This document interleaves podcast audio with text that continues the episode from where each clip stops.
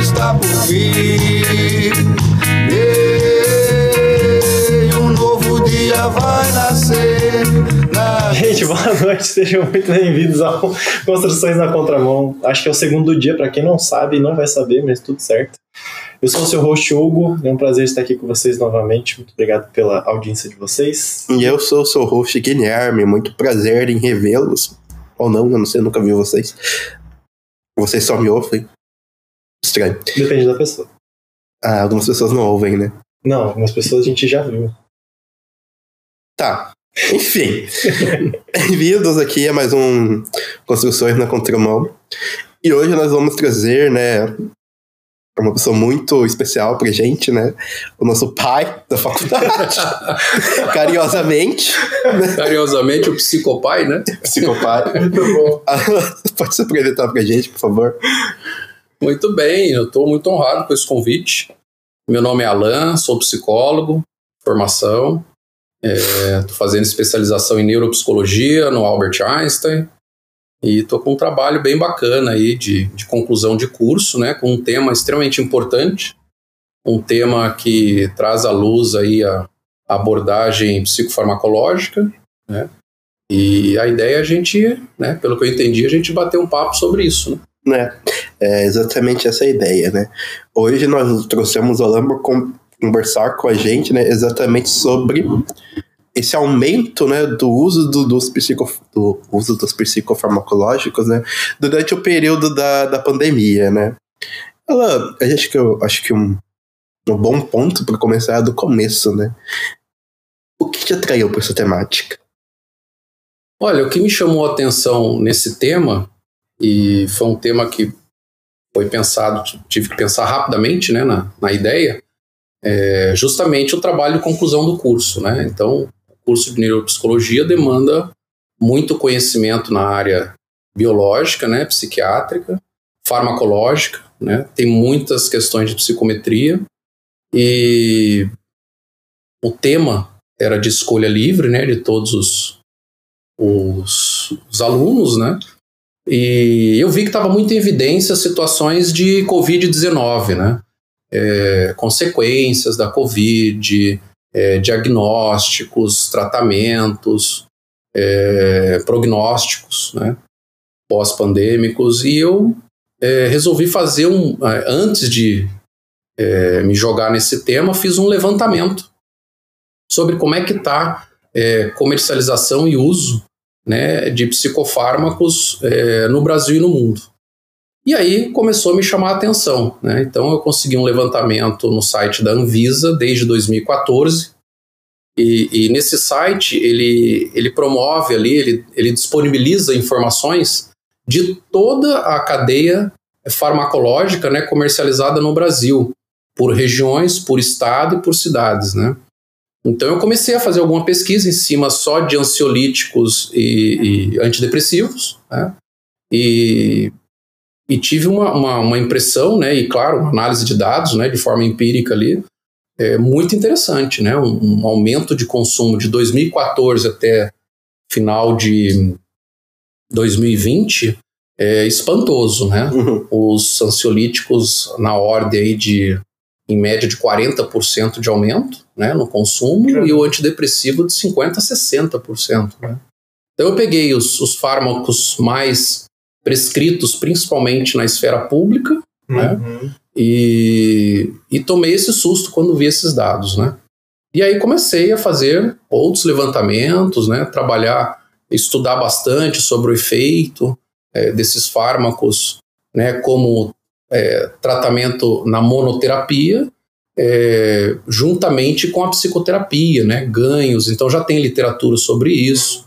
Levantei uma série de artigos né, em diversos lugares do mundo é, com tratamentos psicofarmacológicos e, e alguns países é, demonstraram assim que tem uma maturidade muito maior até do que nós, né, até maior do que os Estados Unidos que começou lá, né, basicamente a, a implantação e o comércio e a, utilização desses fármacos na década de 60 e 70, né, que porventura, uma informação interessante, né, esses psicofármacos foram é, descobertos de uma forma espontânea, né? Foi um acidente, É. né? Então, assim, é, teve uma classe de antidepressivos que eles estavam, é, não era antidepressivo, né? Era um medicamento para tuberculose, mas quando era administrado, os pacientes tinham uma, uma reação um pouco mais alegre, eles se sentiam melhor, né?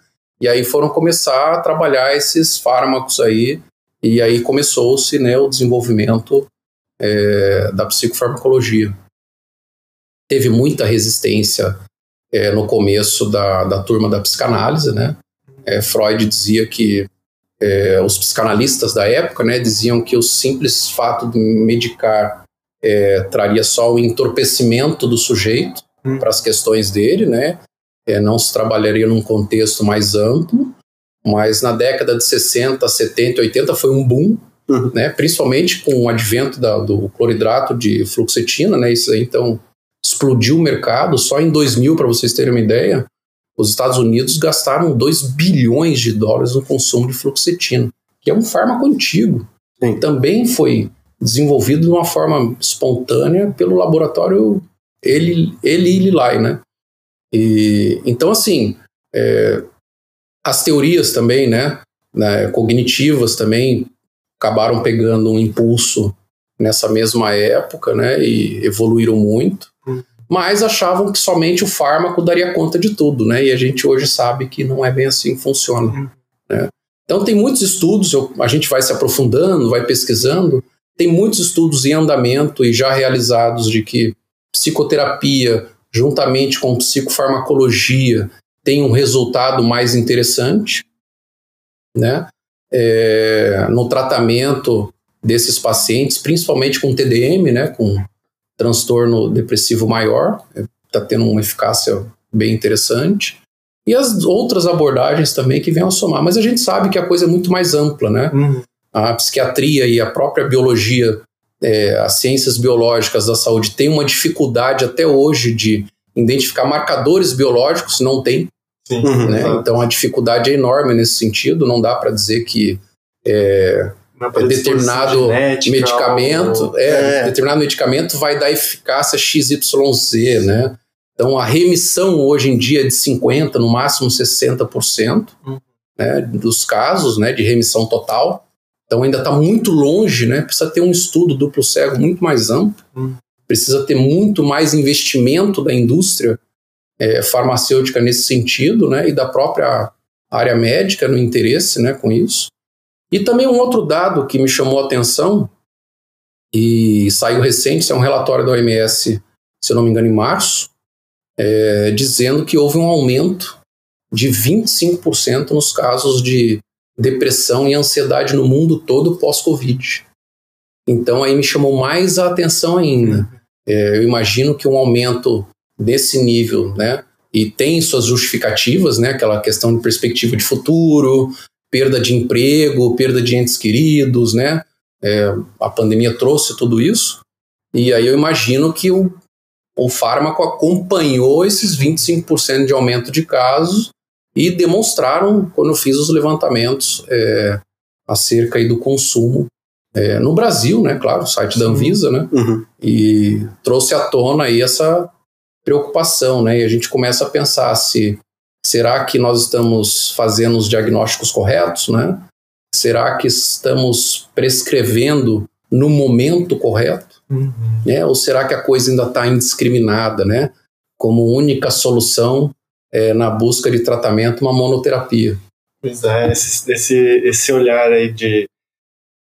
É compreensível com- entender né, a, a bene- o que há de benefício da do medicamento. Né, isso falando, seja ele psicofármaco ou não. Né, o medicamento ele é importante, sim, para se. Ele tem essa contribuição para a humanidade também, inclusive, né? Para a vida, seja antibiótico. Então, assim, são, são muito bons, né? São importantes para a sociedade.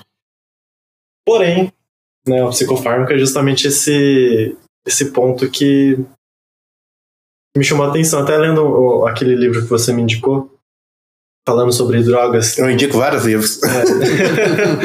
Mas que eu tava Tem continuando. muita literatura boa aí nesse, Tem. nesse campo. né? E, e- só que aí vai pro lado da, da fenomenologia, justamente trazendo assim, é, que a gente tá falando né, dos psicofármacos, que é, é um, uma substância né, que não é produzido naturalmente, né, não é na natureza necessariamente. E aí no, no começo do livro ele faz uma, uma leitura ali bem, né, mas e o álcool? Né, o que, que é a fermentação? O que, que é essa droga que também é? O que, que é? Né, o que, que é essa história? O que, que a droga traz junto para a história do ser humano? Né? Então assim vai trazer uma reflexão muito interessante do que, que a gente está usando, né, chamando de droga, e o que, que a gente está chamando de uso abusivo. Será que a gente também não está tendo um uso abusivo justamente dos psicofármacos? Né? Sem dúvida. E aí, não só dos muito... psicofármacos, né?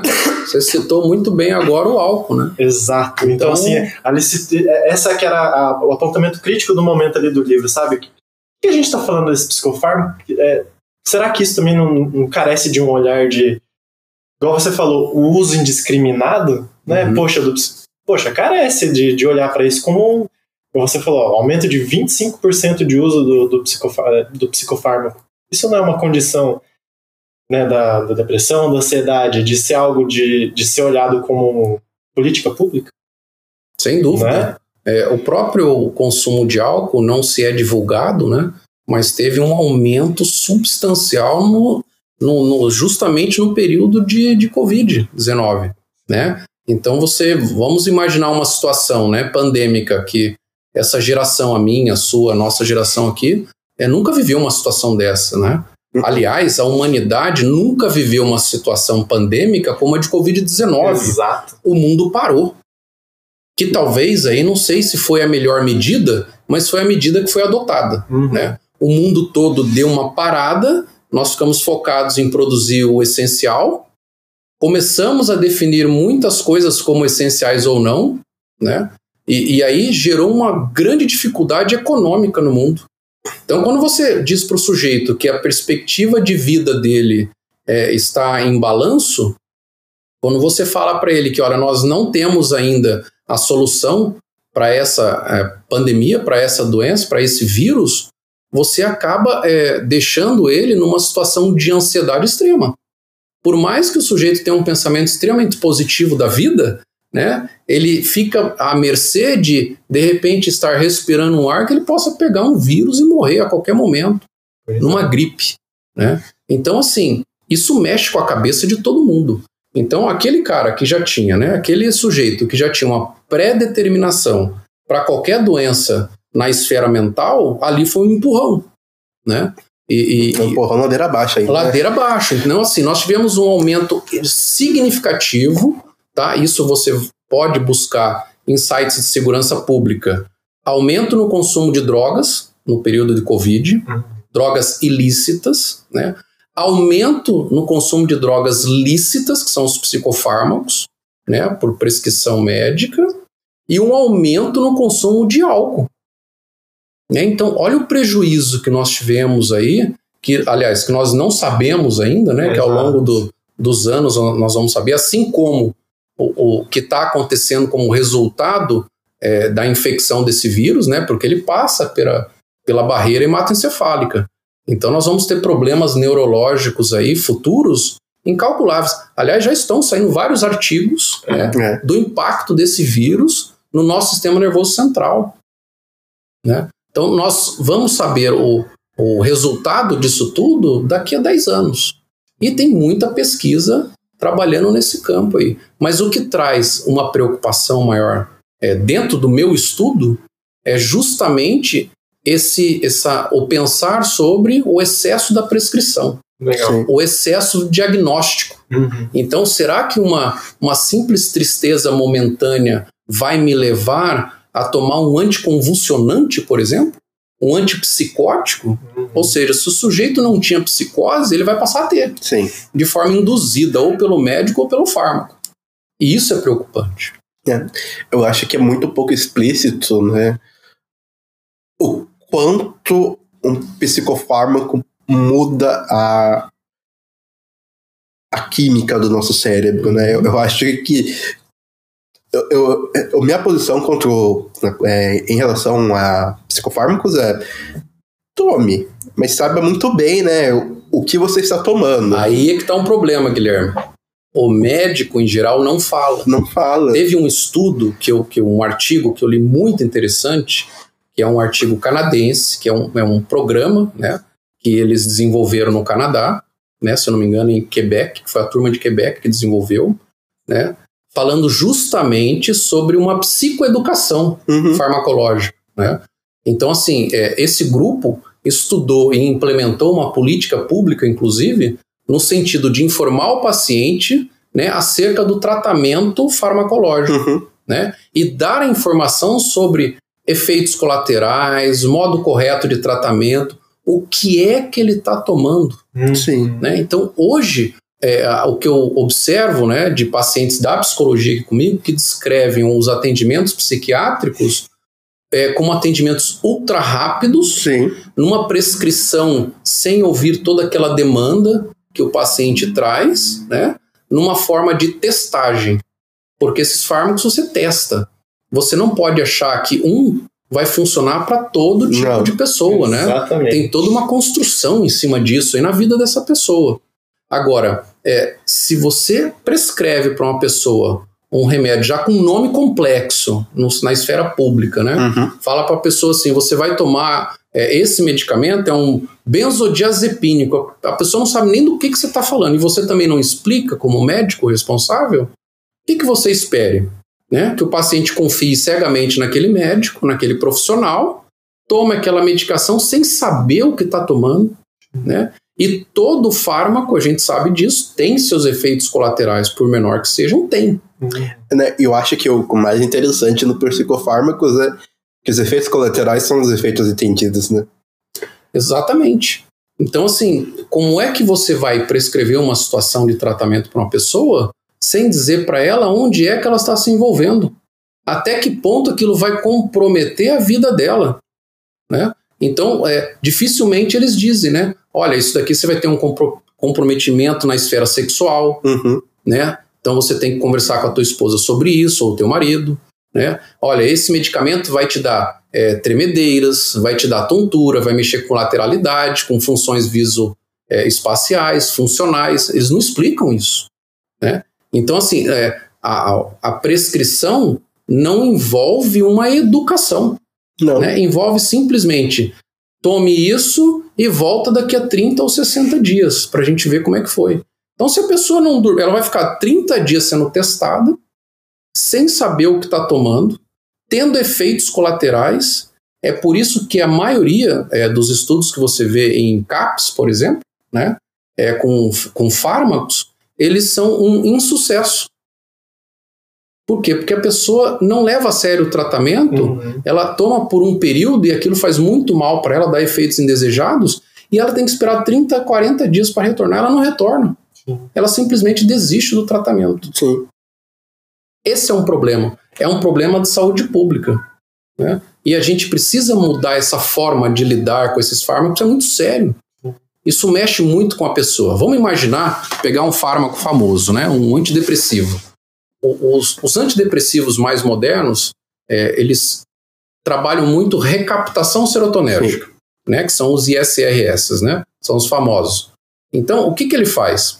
Nosso cérebro produz de forma natural serotonina, noradrenalina, GABA, né? Então, assim, é, você vai lá e ele, ele joga na, na fenda sináptica uma quantidade lá de serotonina, faz a, a ligação sináptica e dá a, a sensação desejada, né? Uhum. Aí você passa a tomar um fármaco que começa a não desperdiçar mais essa serotonina, recapta ela e joga, que é a função do fármaco, no caso desse, né, o SRS de serotonina, né, que é a base do tratamento para depressão. Uhum. De repente, que ajuste faz nesse sentido para eu saber qual é a quantidade e o tempo necessário de recaptação? E aí prescreve-se isso dizendo que é, toma isso a vida toda. Peraí, a vida toda. Então eu tenho uma deficiência de recaptação, de produção, de fenda sináptica, de ligação? Porque você tá triste? É. Então, aí outra coisa, né? Como é que eu meço isso? Não tem medida. Pois é. Não. Não tem exame. Não existe assim, ó, faz o exame de sangue, fezes, urina, que vai aparecer lá a quantidade de serotonina que você produz. Não tem. Você tem que seja, literalmente a- tirar né? uma imagem do cérebro pra ver a laminação da social. Mesmo você fazendo um trabalho de imagem, né? É caro. Então, assim, você vai pedir. em- você, tenta imaginar a quantidade de prescrição que eu tenho se você fizer a, a mesma quantidade de solicitação de ressonância magnética. Uhum. Né? Ou pior ainda, tem exames né, que são extremamente específicos em equipamentos caríssimos. Né? Um exame de PET hoje, por exemplo, que é muito complexo, mas Que é que PET? dá. É, é, uma, é uma, um, um exame de, de ressonância magnética Contraste? específico, não. O contraste é nuclear. Você toma um, um, um Não, medicamento. não, mas o PET não, não é. Não. Então você pega uma imagem, por exemplo, funcional. Ele está te mostrando online ali o que está acontecendo no teu cérebro. Então você está falando, ele está tendo. Ele está mexendo as cores na imagem. Uhum. Então ele é, ele é, ele é no momento ali, né? É um, é um equipamento que só tem dois no Brasil. Um está no Albert Einstein. Caríssimo. Quem que tem acesso a um exame desse tipo? Né? Então, assim, não é para a população em geral. O máximo que nós temos hoje é, no- nos hospitais é uma tomografia. Uhum. E a tomografia ela vê uma questão muito mais óssea. Então, se você quiser ver uma coisa mais específica na parte neurológica, você precisa ter um, um exame de ressonância magnética. Né? É, não são todos os hospitais que têm, e é caro. As operadoras, inclusive de saúde, têm dificuldade em liberar a prescrição aí, a solicitação desses exames. Então, assim, nós estamos, assim, é, eu acredito que indiscriminadamente prescrevendo muito psicofármaco, também aí tem o interesse da indústria farmacêutica, né? No excesso da prescrição, que nós precisamos produzir mais medicamento, Uhum. né? E de forma indiscriminada, sem saber as consequências disso. Porque eu, eu monto um pacotinho, né, um médico, né, um psiquiatra monta um pacotinho medicamentoso e dá para a pessoa. Ó, testa aí, vamos ver se dá um resultado. Daqui a 30, 40 dias você volta. Olha, passei mal, dor de cabeça, insônia. Ah, não, então muda mais um pouco aqui, toma agora esse. E se não é o Estado que está dando, é o sujeito que está comprando. Né? Se ele está no SUS, é pior ainda, porque ele está ali restrito num catálogo. Sim. Aquele catálogo, aquela cartilinha ali que não tem abertura. Né? Então, Uhum. se você quiser acesso a, a fármacos é, mais modernos, tal, você tem que comprar por fora. E é caro. E não é barato. Exatamente. Né? Então, assim, tem várias questões que envolvem né, a psicofarmacologia. Eu acho que ela teve um boom muito alto na década de 70, 60 e 70. A classe médica, é, principalmente americana, achava que a solução de todos os problemas seria esse. Não foi.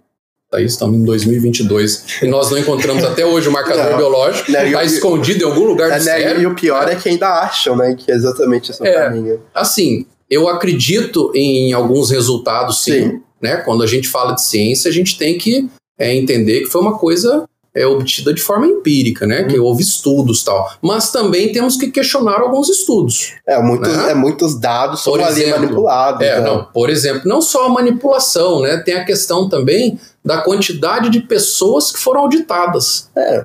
Então, assim, se você não tiver um, um, um grupo muito amplo, e a gente vê isso na psicometria também Sim. Né? Você não consegue ter um resultado satisfatório, né? Né? Nós tivemos aí recentemente um problema seríssimo, né? Na, naquele medicamento lá que a princípio deveria ser usado para combater o, a Covid-19. Vocês lembram desse medicamento? Uhum. Né? Estava sendo usado e defendido, inclusive, pela esfera pública, né? Uhum. E, e, e aí viu-se que, pô, o estudo é, foi feito, foi publicado numa revista científica seríssima, europeia, só que o cara, alguém resolveu questionar o estudo. Só que o pesquisador, é, se eu não me engano, francês, ele não apresentou aquilo que não deu certo no estudo. Uhum. E aí o que que deu? O remédio não é eficaz. Era um remédio barato, produzido há muito tempo, né? Que não pode ser usado. Então, assim, até o estudo tem suas falhas. Sim. Então, nós precisamos questionar isso também, Sim. né? Esses estudos. Mas eu vejo que, de uma forma geral, os psicofármacos hoje, eu percebo, né? Através de vários artigos, é, lido várias é, literaturas a respeito, existe sim um, um, aumento, um exagero, uma forma indiscriminada de prescrição. É isso, eu acho que qualquer um que tenha um mínimo de senso crítico e esteja na área consegue ver, né? Porque qualquer coisa, você prescreve um ansiolítico, qualquer coisa você prescreve antidepressivo, né? Se eu não me engano, o Brasil ainda é um dos campeões de, de consumo de ansiolítico, não é?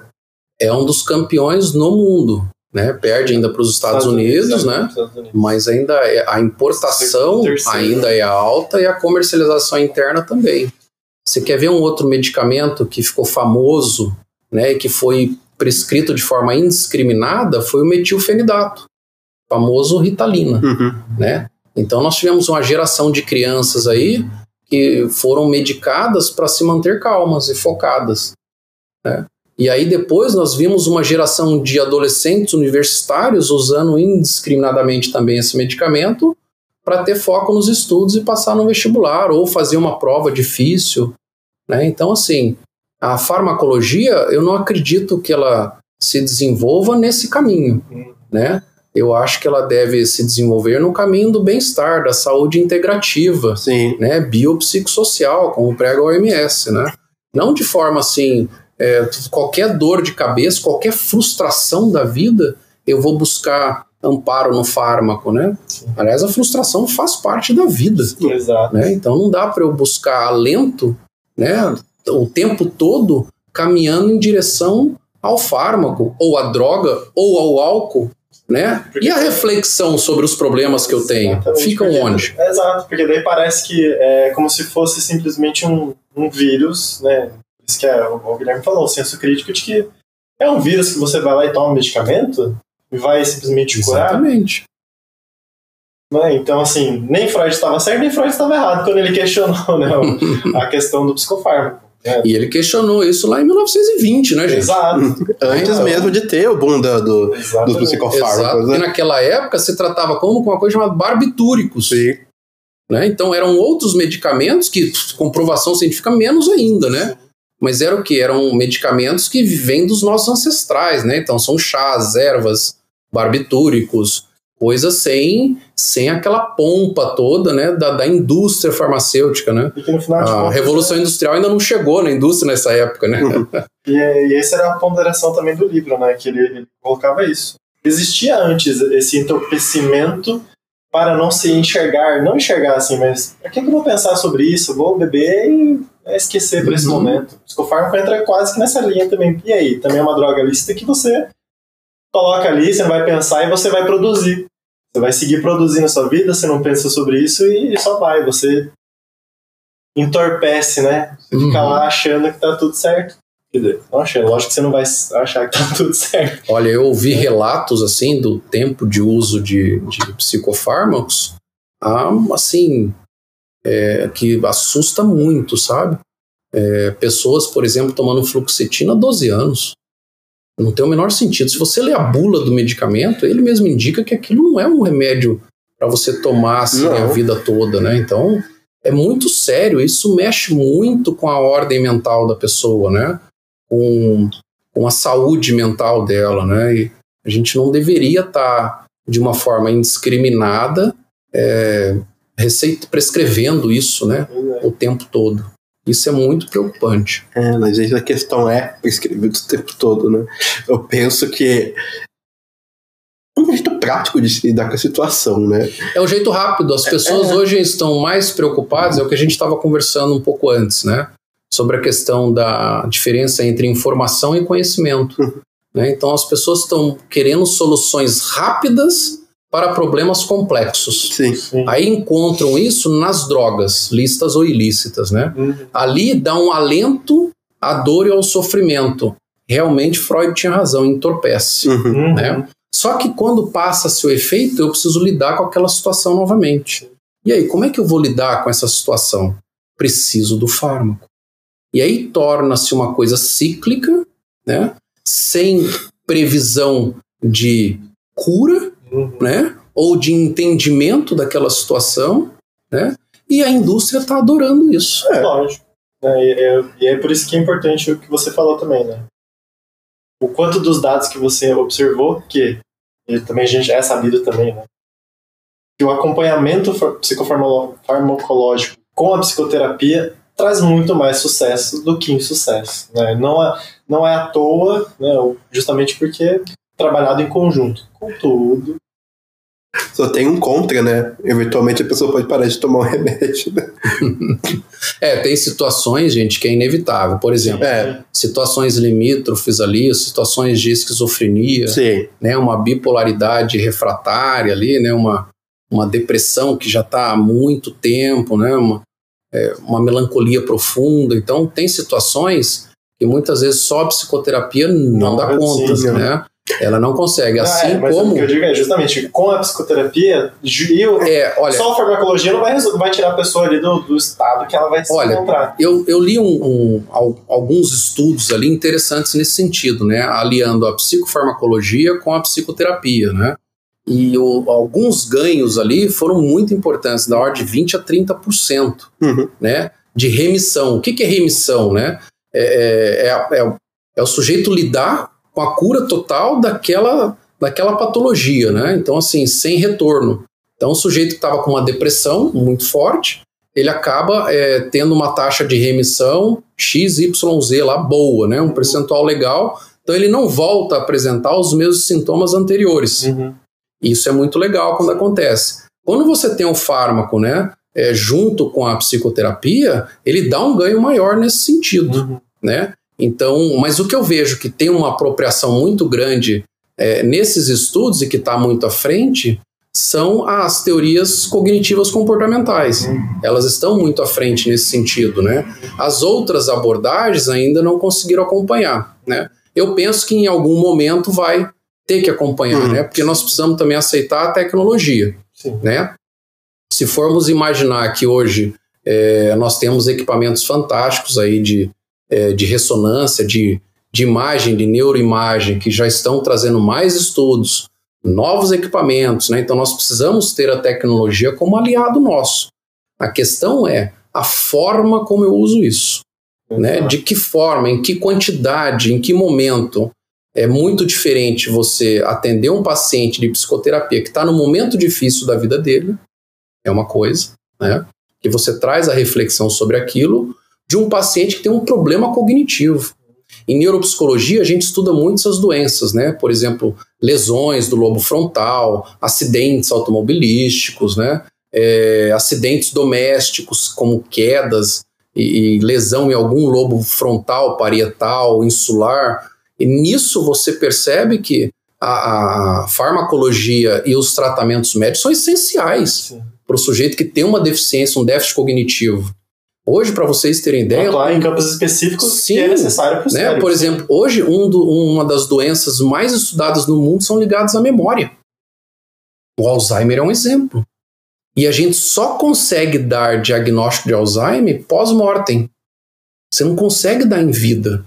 O diagnóstico para Alzheimer é extremamente clínico. Você não consegue, através do exame, a mesma coisa, né? Sim. Faz o exame de sangue e vai aparecer se tem Alzheimer. É, Isso não existe, não, não acontece. Meu pai fez, inclusive, né? meu pai fez um exame que era de tirar é, da medula uhum. para fazer uma, uma medição. Eu, eu lembro, só que Existe um estudo muito legal em cima disso, tá? Que é um. Eles estão acharam um marcador biológico uhum. para identificar se você vai ter predisposição para Alzheimer ou não. Uhum. Mas esse estudo é bem recente. Mas, assim, a grosso modo, hoje não tem. É só pós-mortem, aí você tem que fazer a análise cerebral para ver lá a, a massa cinzenta para ver onde é que tem a, a deficiência ali. Hum. Você vê que, que loucura, né? Então, assim, é, nós precisamos ter a tecnologia como aliado, né? E eu vejo que é, a, a, minha própria formação em psicologia, ela, apesar de ser recente, e eu ter ido para uma abordagem fenomenológica e depois psicanalítica, e agora, interessante, né, estudando uma, uma área bem ligada à cognitiva e às áreas biológicas, cada vez mais, né, eu entendo que existe uma necessidade a gente navegar por várias abordagens para ter um entendimento mais amplo sobre saúde mental. Eu não posso ficar parado numa única abordagem, né? Então, eu achei legal eu estar tá navegando em outras pairagens aí da psicologia, da biologia, para ver se eu consigo ter um entendimento melhor de algumas questões. E isso me levou a esse trabalho da psicofarmacologia. Eu não imaginaria né, que eu iria um pouco mais para essa área, não estou dizendo que vou ficar nela, uhum. mas ela está trazendo um, um, uma gama, um ganho de conhecimento muito legal para mim. Né? Então, permite abrir horizontes quando a gente faz uma análise do paciente. Né? Quando ele chega aqui com uma determinada demanda e você consegue entender o que ele está falando, né? quando ele traz o tratamento psiquiátrico para nós e diz para a gente, ó, oh, tô tomando remédio X, Y, Z, e você sabe do que ele está falando. Aí você faz muitas vezes o papel de psicoeducar ele. Olha, você está tomando isso, é para isso, mas serve para aquilo também, né? É, há quanto tempo você está tomando, né? E você dá uma certa explicação para aquele paciente, né? Entender as demandas dele, entender os efeitos daquilo. Engraçado que a gente não teve isso na graduação, né? Na grade curricular. É difícil, não são todos, depende muito da universidade, da instituição de ensino né? Porque ela tem que seguir ali um, um cronograma do MEC mínimo, né? Mas dependendo da universidade, elas sim, é, percebe permitem, mas, falou, né? mas eu Estamos... acho que o mínimo de conhecimento a gente deveria ter nessa área, sim. Estamos uhum. atrelados exatamente nesse lugar que você falou. Olha, pesquisando só um pouquinho, você já sabe do aumento que se teve disso, e a gente uhum. trabalha exatamente com pacientes, não exatamente, mas né, são pacientes que estão atualmente tomando muito mais, está sendo muito mais prescrito e é uma demanda do próprio estudante, ou do, agora também nós formados, de termos esse conhecimento. Então, é, já, já devia né, Já deveríamos ter entendido que era necessário algum tipo de conhecimento nessa área para atuar com psicoterapia, inclusive. Sim, uhum. né? Porque eu tenho muitos pacientes que passam comigo com psiquiatra. Exato. Né? Inclusive crianças, adolescentes. Que efeito que nós vamos ter isso a longo prazo, a gente não sabe. Mas todos nós aqui sabemos e temos um consenso de que é lá na infância, né, e na adolescência que se desenvolve uma série de psicopatologias, inclusive a esquizofrenia, né? Então, assim, precisamos continuar dando importância para essa primeira fase da vida, né? E, e, e, ter bastante ciência da responsabilidade que é passar um psicofármaco para uma criança. Isso é preocupante. Por demais. E se passa, né? Sem se preocupar muitas coisas com isso. E geralmente, né, quando se, se fala né, em tratar de criança, né, é exatamente aqueles casos que sempre chegam pra gente, né, de uma criança com TDAH, né? Aí a criança precisa se acalmar, né? Então, eu já começo, quando vem é, é, esse paciente para mim, essa criança, com esse diagnóstico prontinho, a primeira pergunta que eu faço para os pais responsáveis, né, é assim, quem que deu o diagnóstico para essa criança TDAH? Ah, eu li na internet, já para por aí, né? É. Não, eu recebi do médico. Tá, essa criança está em tratamento com esse pediatra ou neuropediatra há quanto tempo? Ah, não, foi um clínico geral que atendeu em 20 minutos e disse que ela tem TDAH. Então para por aí também, né? Aí a segunda pergunta que eu faço, né? Há quanto tempo a senhora já está medicando teu filho? Não, acabei de comprar o remédio eu digo para ela: pode esperar um pouquinho para passar por uma avaliação é, psicoterápica comigo primeiro, né? Aí a gente faz, eu faço a avaliação e vejo que a criança realmente é agitada. Mas qual é a criança que não é agitada? Né? Aí, eu, a, qual que é a criança que nós devemos nos preocupar? É aquela que senta no canto e não fala nada. Essa a gente tem que se preocupar. Agora, a criança que pula, brinca, corre, pergunta, fala, né? Essa criança, eu vejo que ela tem uma questão é, saudável, tem saúde. É a primeira coisa que me vem à cabeça. Agora, é óbvio que se ela não para na, sentada na escola, aí, aí a importância também de ouvir o relato escolar. Hum. É fundamental. A escola é um ambiente que ela fica a maior parte do tempo. Né? Então lá sim seria interessante um relato, né, da coordenação, da, da professora, da sala, né, é importante também. Agora, diagnósticos prontos, nós precisamos tomar muito cuidado muito, com isso, né? analisar de onde veio, como foi feito, passou por um processo de psicometria dessa criança, né? Essa agitação dela compromete ela nas tarefas? Traz prejuízo em casa? Tem prejuízos do sono? Na organização dela, como é que é em casa? ela é totalmente desorganizada ou, como dizem os cognitivos, disfuncional? Precisamos ter é, olhar para tudo isso. É, né? né, é preciso fazer um diagnóstico direito, né? E eu penso, né, também, especialmente na questão do TDAH, quando a questão se torna, né, a escola. O quanto a pedagogia ela é extremamente ofensiva o ritmo das crianças hoje em dia, né? As crianças hoje em dia, elas, elas vivem em tablet, elas vivem em computador. E você uhum. quer que ela fique sentada prestando atenção numa pessoa por quatro horas? Assim, nunca. E não só isso, né? uhum. né? Uma outra, uma, essa questão é muito importante. Eu acho que a, a maioria das escolas não acompanharam essa evolução tecnológica, né? Eu vejo isso. E uma que também se torna uma coisa exaustiva para a criança, ficar no modelo de 40 anos atrás, né, uhum. né, escolar.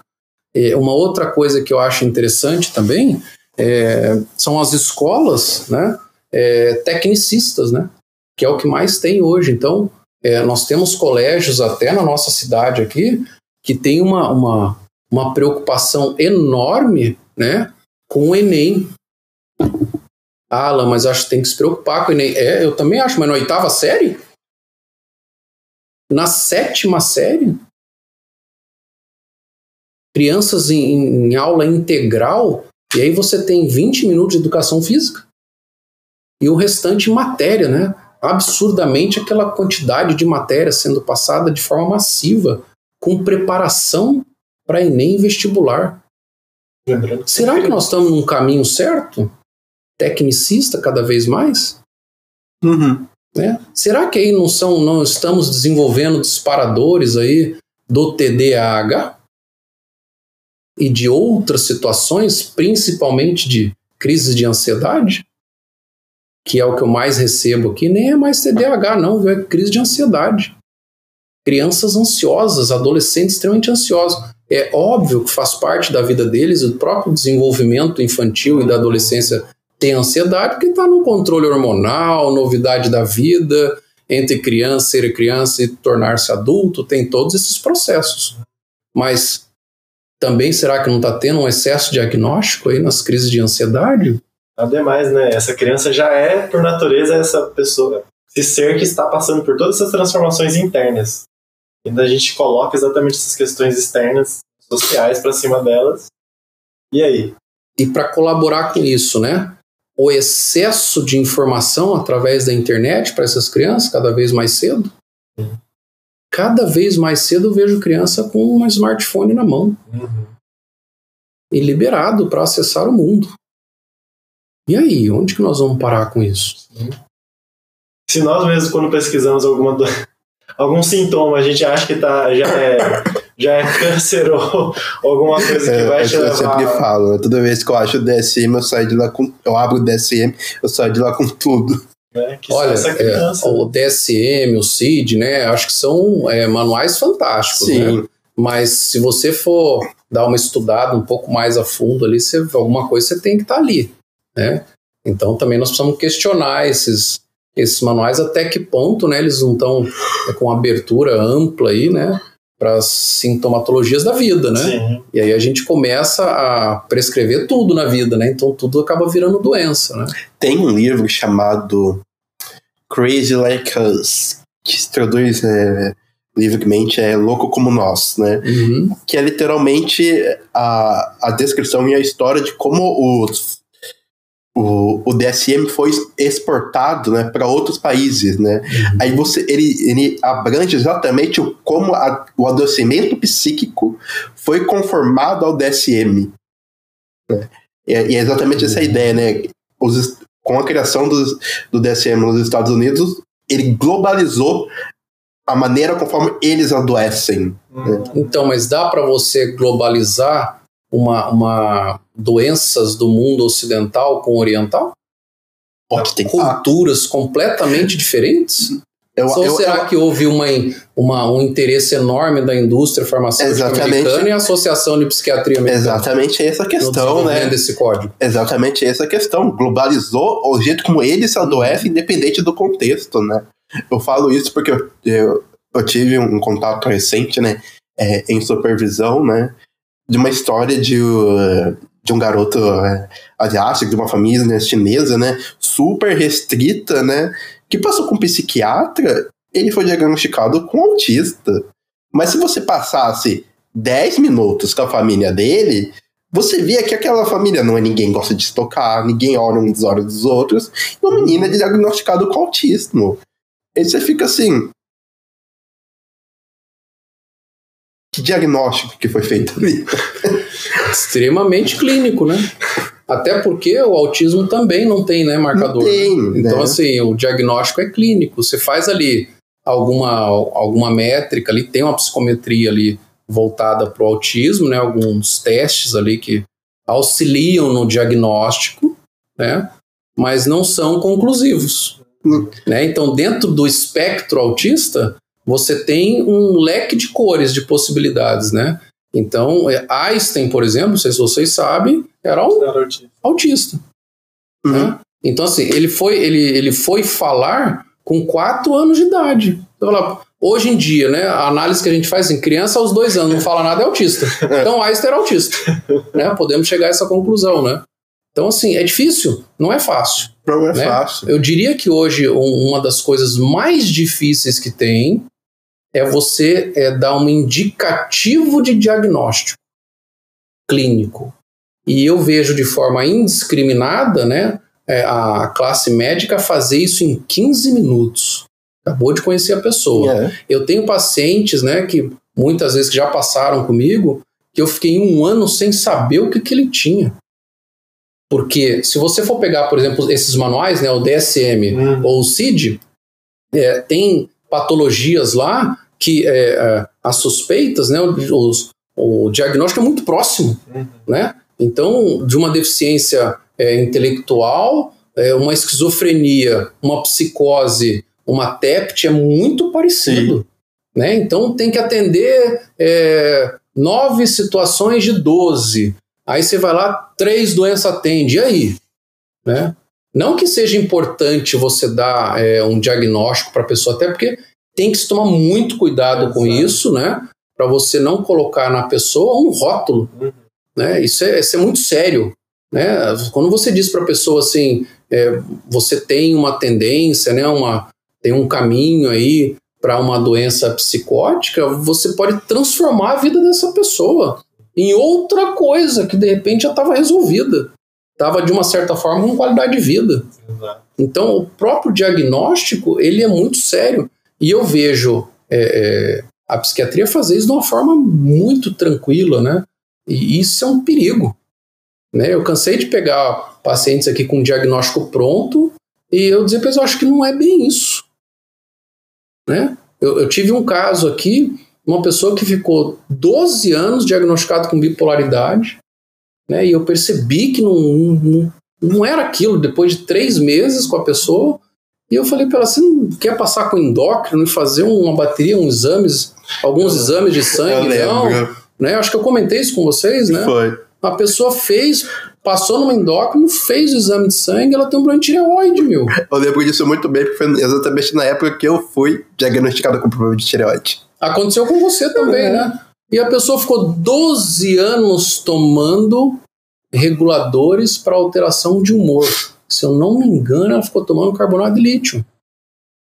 Olha que situação. Então, assim, dar diagnóstico é uma coisa muito, séria, difícil, Muito difícil. difícil, né? que demora complexa. muito tempo. Se E- for bem feito, E muito quando tempo. você souber o diagnóstico, tem que tomar um cuidado com aquilo, porque você transforma uma vida. Uhum. Para pior ou para melhor.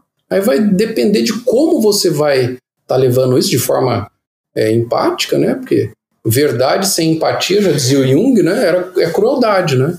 Então, assim, tem que ter uma empatia com relação a isso para não prejudicar o sujeito, mais ainda do que ele já está prejudicado. Pra vocês verem, é, queridos amigos ouvintes, né? É um trabalho muito delicado do psicólogo. A gente não.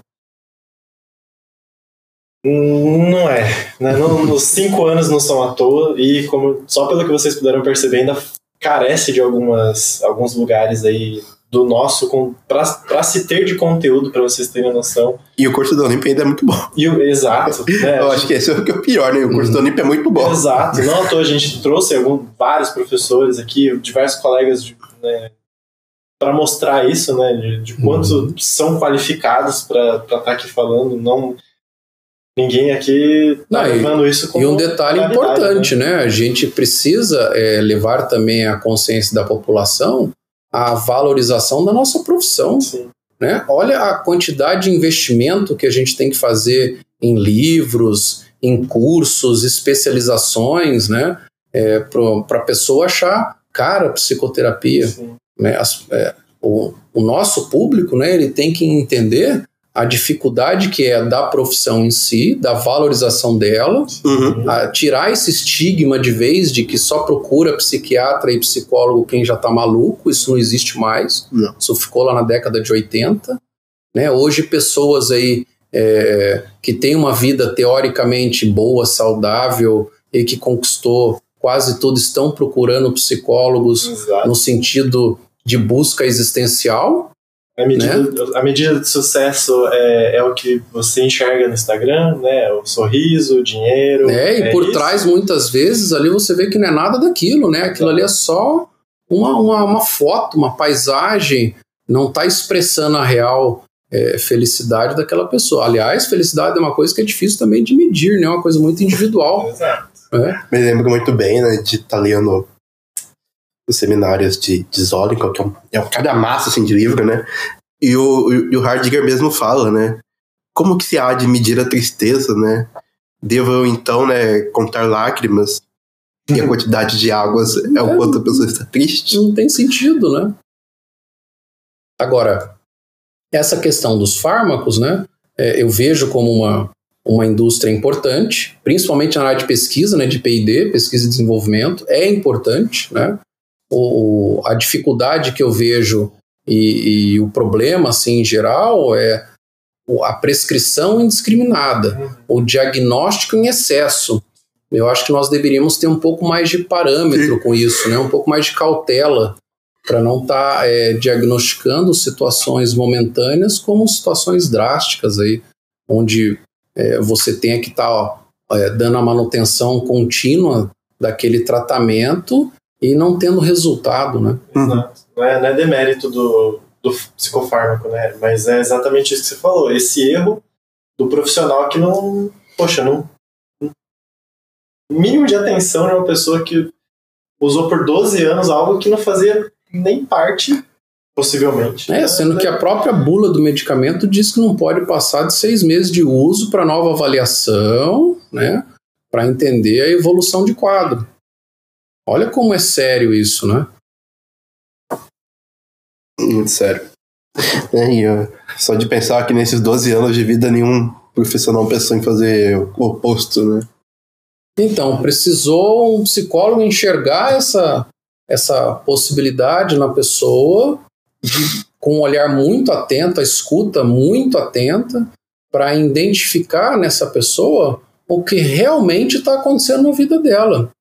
Então, assim, uma das coisas que eu utilizo muito no consultório e que eu valorizo muito, ele é um, um caminho norteador do, do tratamento é, psicoterápico, são os questionários de anamnese, né? Que, que é entender a vida pregressa dessa pessoa. Uhum. Eu não tenho como é, dar qualquer tipo de orientação, reflexão, análise numa demanda que ela traz a primeira vez no consultório, não é possível. Ali para mim é só a pontinha do iceberg. Eu preciso entender e enxergar o que está de baixo para baixo da superfície do mar, né? Que é hum. aquela montanha gigantesca que é o passado dela. Eu preciso entender isso, né? Muitas vezes aí sim a gente vem com marcadores psíquicos, né? Vamos dar esse nome, né? e esses marcadores psíquicos normalmente estão lá na infância. Então nisso conhecimento psicanalítico, né? A abordagem é, da psicanálise ajuda muito nisso, né? Porque você vai buscar na questão infância, sexualidade e família, que é a sua primeira ordem social daquele sujeito, onde que ocorreram ali os marcadores psíquicos, os, os, os marcadores, né, as cisões do ego que aconteceram ali, para entender como é que foi o desenlace dessa vida. Como é que foram os abandonos, as frustrações, os complexos. Tá tudo lá na primeira infância. Né? Aí eu pego o sujeito numa situação deficitária na adolescência ou na fase adulta e vou pegar aquilo como é aquilo. Aquilo é, é, é a origem de tudo. Não é. A origem está lá atrás. Agora, se eu não tiver o feeling, né, a capacidade empática para voltar lá e fazer no mínimo essa pesquisa, eu vejo que a psicoterapia é, ela, ela, ela não vai dar certo, ela não carece, né? ela, ela precisa desse, dessa história pregressa. Né? Então, aqui eu procuro fazer sempre, quando é menor de 18, com a mãe, com o responsável, né? um questionário de amnésia longuíssimo, tem mais de 20 páginas sobre toda a vida dessa criança, e com adulto também, só que é ele contando a história da vida dele. Isso é psicoterapia. Né? Ver do que a gente é feito. É, de, de, que forma nos construímos, né? Sim. E essa construção ela continua até o, o fim de nossas vidas. Mas se eu não entender o mínimo possível, né, que é o passado dessa pessoa, eu não vou conseguir enxergar esse humano que está na minha frente hoje. Não mesmo. Eu acho, eu acho que você até consegue enxergar, mas você vê uma, uma visão muito distorpada, né? Que às vezes não corresponde ao que de fato é a pessoa. Exato. Exatamente. Vocês viram de quantas abordagens eu falei aqui da psicologia? Olha como é importante a gente conhecer um pouquinho de cada uma delas, porque eu vejo que cada abordagem da psicologia pode e dá alguma contribuição na nossa Sim. vida. A fenomenologia, por exemplo, né, eu vejo como uma abordagem fantástica no entendimento né, e na empatia com o outro. Deveria ser uma filosofia né, de, de todo psicólogo é, entender de forma reflexiva, humana, né, e observar o fenômeno, né, que é o sujeito que está à sua frente, de uma forma ampla, sem preconceitos, sem julgamentos, né, entender aquilo que ele traz para você como um momento vivido, né. A psicanálise me traz as contribuições de infância, sexualidade e relações familiares. Extremamente reflexiva e importante também. A biológica, né, a cognitiva, comportamental também. É muito legal. Olha como funciona bem a TCC é, em comunidades, é, é, em hospitais psiquiátricos, né? que tem aquela questão de rotina, de disciplina, que é tão importante para aquele sujeito que muitas vezes nunca teve parâmetro e orientação na vida né? Nas escolas, para criança, também funciona muito bem. Tem uma série de materiais né, é, da, da TCC que são fantásticos para as crianças. Né?